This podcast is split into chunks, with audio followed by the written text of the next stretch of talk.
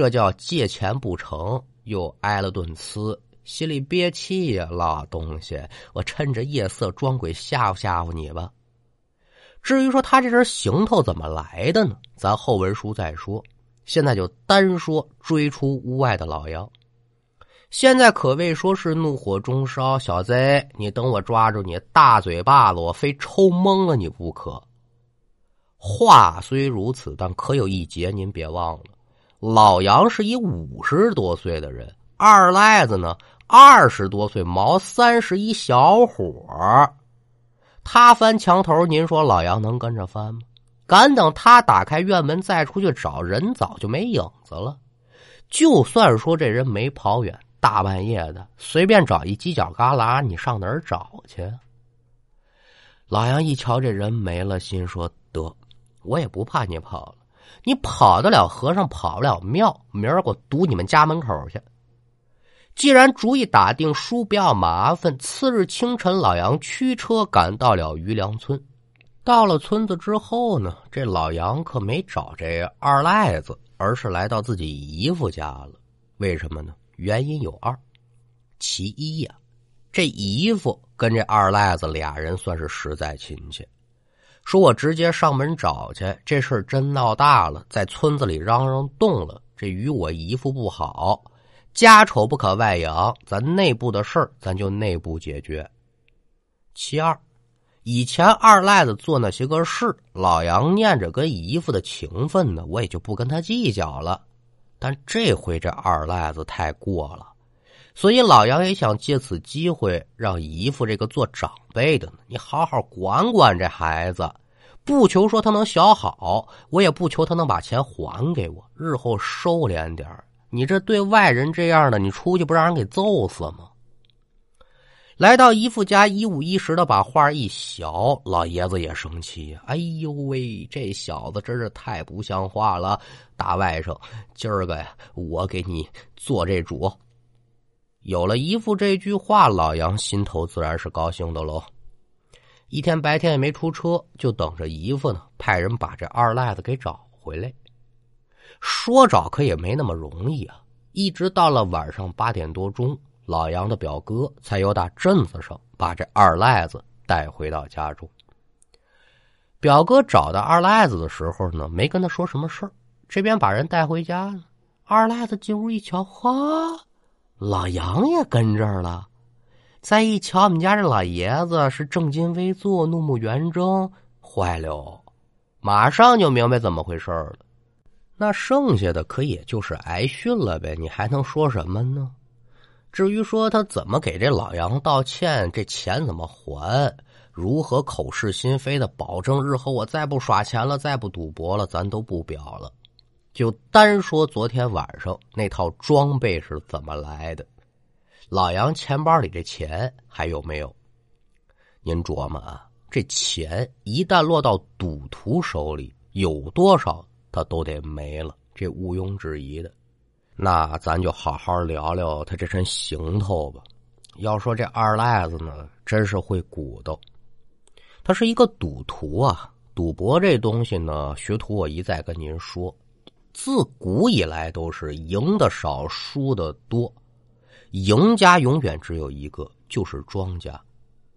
那您说我在赌桌上输了钱怎么办呢？输了就想翻本，赢了呢？赢了还想赢更多。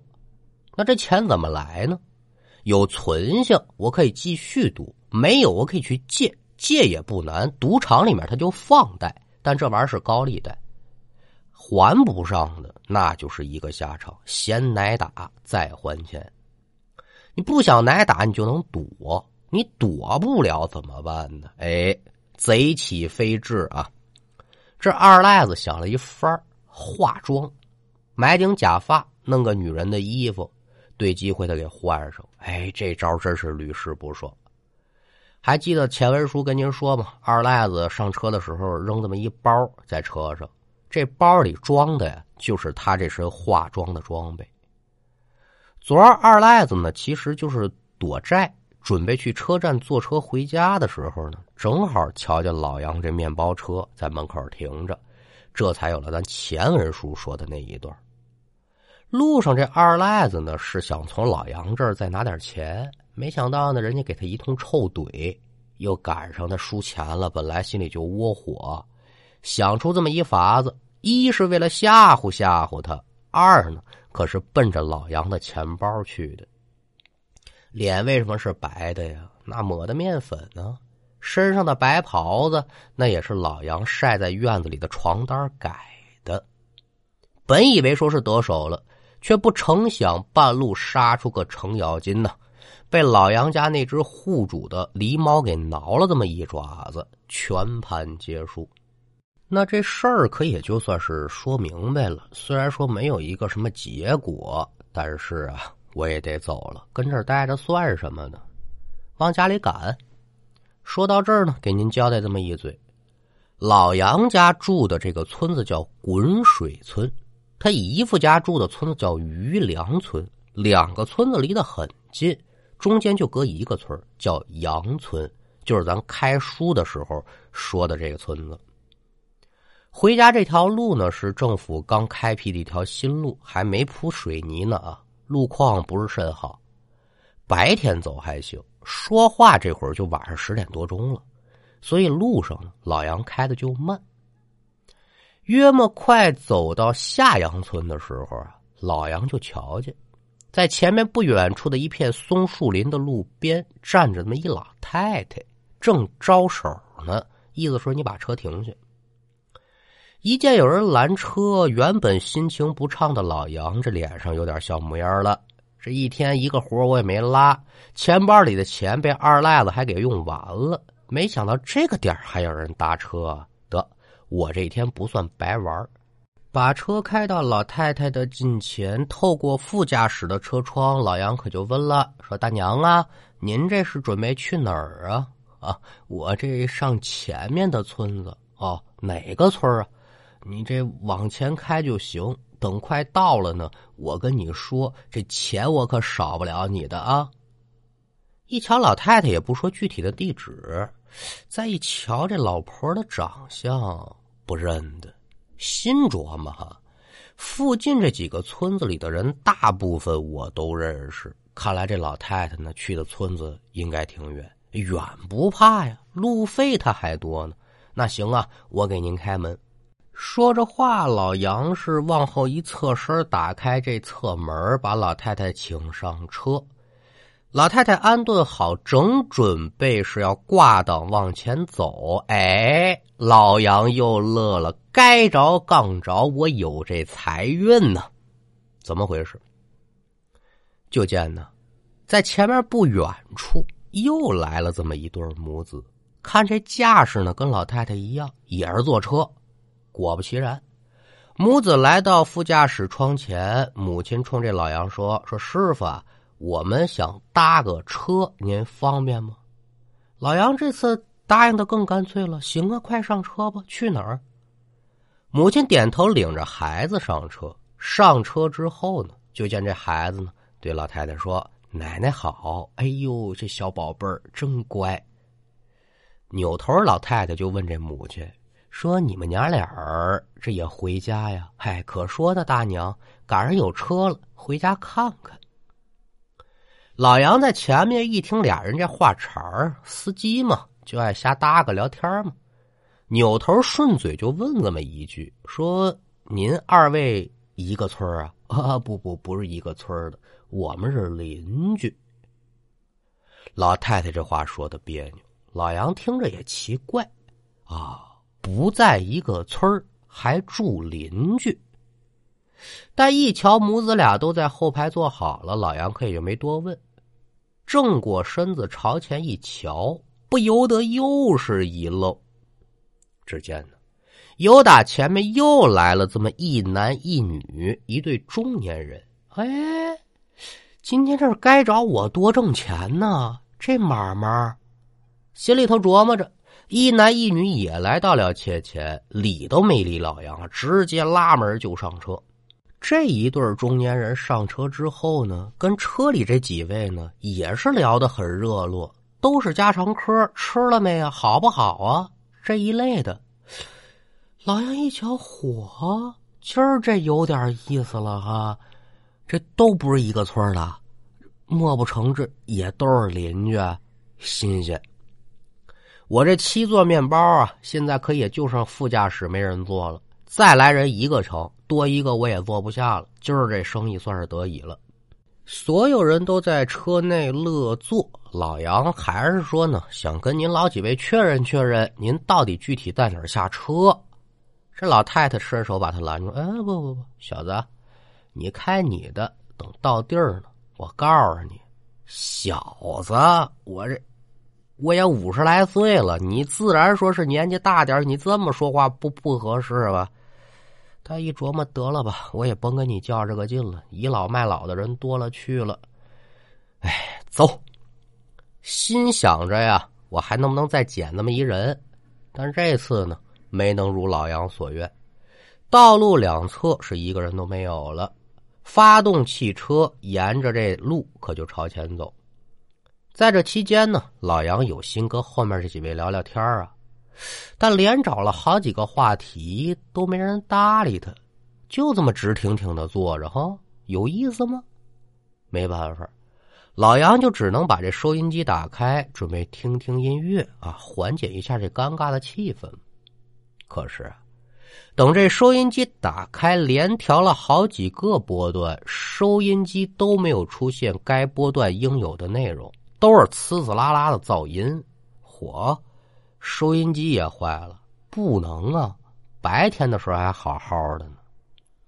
有心研究研究，但是现在开着车，咱不能分神。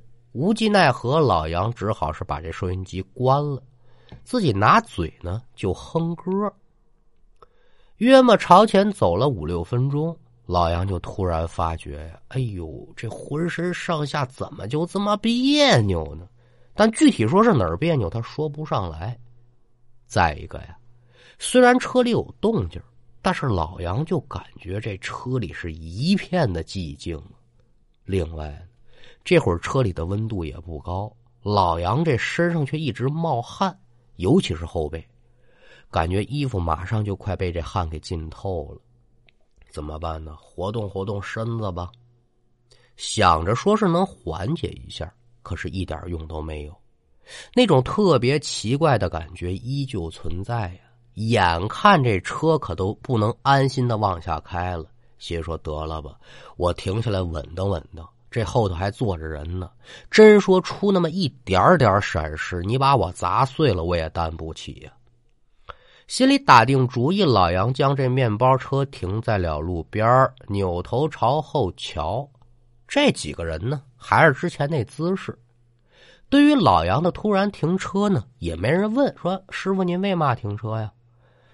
这老几位啊，我这有点不舒服，我下车缓一缓。这话说完，就见几个人脸上的表情是微微一变。停了片刻，老太太犹豫开腔说：“你怎么个不舒服法儿？”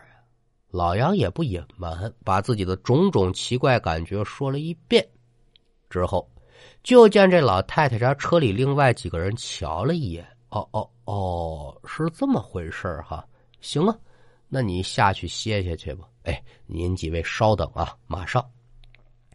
说着话，松开安全带，开门下车，来到路边，从口袋当中拿出烟，可就点上一支。可也奇怪了。这人自从下了车之后，就突然感觉呢，那个不舒服的劲儿没了。正纳闷这会儿呢，耳听得身边是有风声响起，紧接着呀，呜，这么一股子冷风夹杂着路上的尘土，朝着前路而去。这刮风带土没什么稀奇的，老杨也不奇怪呀。继续把烟抽完，试了试，哎，这回状态不错了。手中烟蒂儿一丢，可就再次回到主驾驶门前。这边打开车门呢，前脚刚准备往车里进，眼睛下意识的可就往这车厢里头扫。好家伙，这上车这只脚差点没踩空了呀！老杨一瞧，两个眼睛也瞪起来了，噔噔噔噔噔，可就一直往后退啊，是一脸惊恐的望着这面包车，紧接着腿肚子也转了筋了，身上也跟着抖楞了。怎么回事？这会儿啊，刚才坐的满满当当的面包车是空无一人，车门没被打开。老杨刚才抽烟的时候也没听见动静，更没有见到人下车。您说这一车的人去哪儿了？那也就在这时候呢，老杨的眼睛又看向副驾驶的位置，这一瞧不打紧呢。看罢之后，老杨吓得是摸头就跑啊！只见驾驶座上放着这么几张钱，钱可是钱，给您说明白了。上面张张都印着玉皇大帝呀，这这是冥币呀，钱是冥币，那甭问，车里面莫名消失的人也准就不是活人了。老杨明白了，今儿晚上我算是遇上真鬼了，还不止一个。这会儿就顾着往家里逃，压根儿这车可也就顾不上了。好在说呢，车停的地方距离村口已经不远了。没多大一会儿，老杨就逃回了家。心说到家呢，我这猛灌半瓶子白酒，是不是就好了？您别说，管点用。醉意上涌，老杨可就有了困意。这也是老杨最想的呀。睡不着，我就害怕。可这一夜睡的那叫一折腾啊！就刚才他瞧见那几个人一直在他梦里转悠啊，这是一直折腾到了第二天早晨。家里头梆梆梆，有人打门，来人了。老杨这也算是踏实下来了。来人是谁呢？同村的村民。来家也不为别的，为的是老杨这辆面包车。这人早晨跟媳妇呢去镇子上办事，走到半路呢，就瞧见老杨这面包车呀在路边停着，车门也没关，也没瞧见老杨的影子。所以就让媳妇儿原地看着车，自己呢回村找人去。哎，我说杨哥，你这车怎么还扔半道了呢？不怕让人偷了去？另外，我瞧你这脸色可不对呀，怎么了？还有，我看你那车座子上怎怎么还还有纸钱这俩字还没说出来呢。老杨是连忙摆手：“别别别别别，行行行，兄弟，我我知道你要说嘛，你别往下说了。”哥哥，我昨天呢，我碰上鬼了啊！遇上鬼了。老杨点点头，把昨天晚上的经历是汤汤汤这么一说。兄弟，你说我都吓成这样了，这面包车我还顾得上吗？杨哥呀，要我说，你这就是挣钱不要命了，哪有那个点还打车的？咱这是村里头。另外，你是不是忘了那片松树林子是什么之所在了啊？这话一出，老杨这心头可就忽悠一下。哎呀呀，我怎么忘了呀？那片松林的确可不是个好去处啊！怎么回事啊？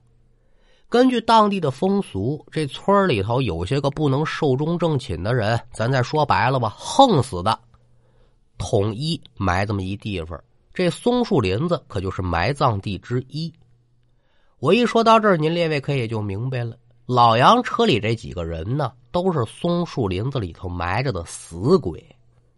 那害怕归害怕，现在已然晴天博日的了，就有鬼他也不能出来了吧？老杨得说是强打精神，在人的陪同之下呢，回到自己面包车所在的地方了。至于说现在什么感受，咱就提不到了。单说老杨把车子开回家，就目前这状态，说再去载客去，肯定干不了了。但见鬼这事儿不能放任不管，老杨就托人弄呛的找了这么一懂行的先生，准备给自己破解破解。这边把人找来，先生把整个事情了解一遍，可就说了：“说这人遇鬼是个再正常不过的事儿了。”但好在说呢，几个鬼他没恶意呀，应该就是想搭你的车回家瞧瞧去。但是，一下子上来这么老多鬼，这车里的阴气自然而然的可就不是你一活人能承受得了的了。你有些个奇怪的反应，喝冷喝是热呀，这也都正常。另外，这几个人呢，我想也并非是故意离开的。人家听说你不舒服，他们也想到了，所以呢，就因为这样，人家自动自觉的就走了。只不过说呢，他们光想到眼前这点了，可是没想到你能不能承受得住啊？那要说如何破解呢？也简单，买点香烛纸马，弄点贡品，松树林子给他们烧烧。你呀，这段日子最好就在家休息吧。毕竟这么多的阴气入体，一时半刻的你也未准能恢复。先生说的清楚，老杨听得明白，但就有一件事啊，老杨不明白。我说先生，之前我也有好几次跑夜车的经历，但是那几次经过松树林的时候，我咋啥都没遇上过呢？先生点头，哦。这活人遇鬼的诱因很多种，比如说八字弱呀、运势低等等等等吧。你这样，你把八字给我，我给你瞧瞧。可敢等老杨把自己这八字报给先生之后，先生再一瞧，却发现，嗯，没问题。可今儿就是说，你回忆回忆，最近你遇没遇到过比较特别的事儿啊？比如说受了惊吓之类的有没有啊？先生这么一点吧，老杨明白了。哎呦，别的别说了，你要说受惊吓，我前儿晚上我就受怕了。这二赖子装鬼吓唬我。先生一听，哦哦哦，一丝海下常然，这原因找见了。有个词儿叫魂不附体呀。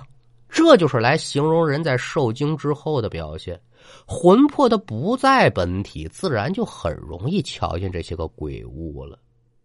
据我瞧啊，你虽然没吓得魂魄离体，但也不在本位，这得需要些个日子来恢复。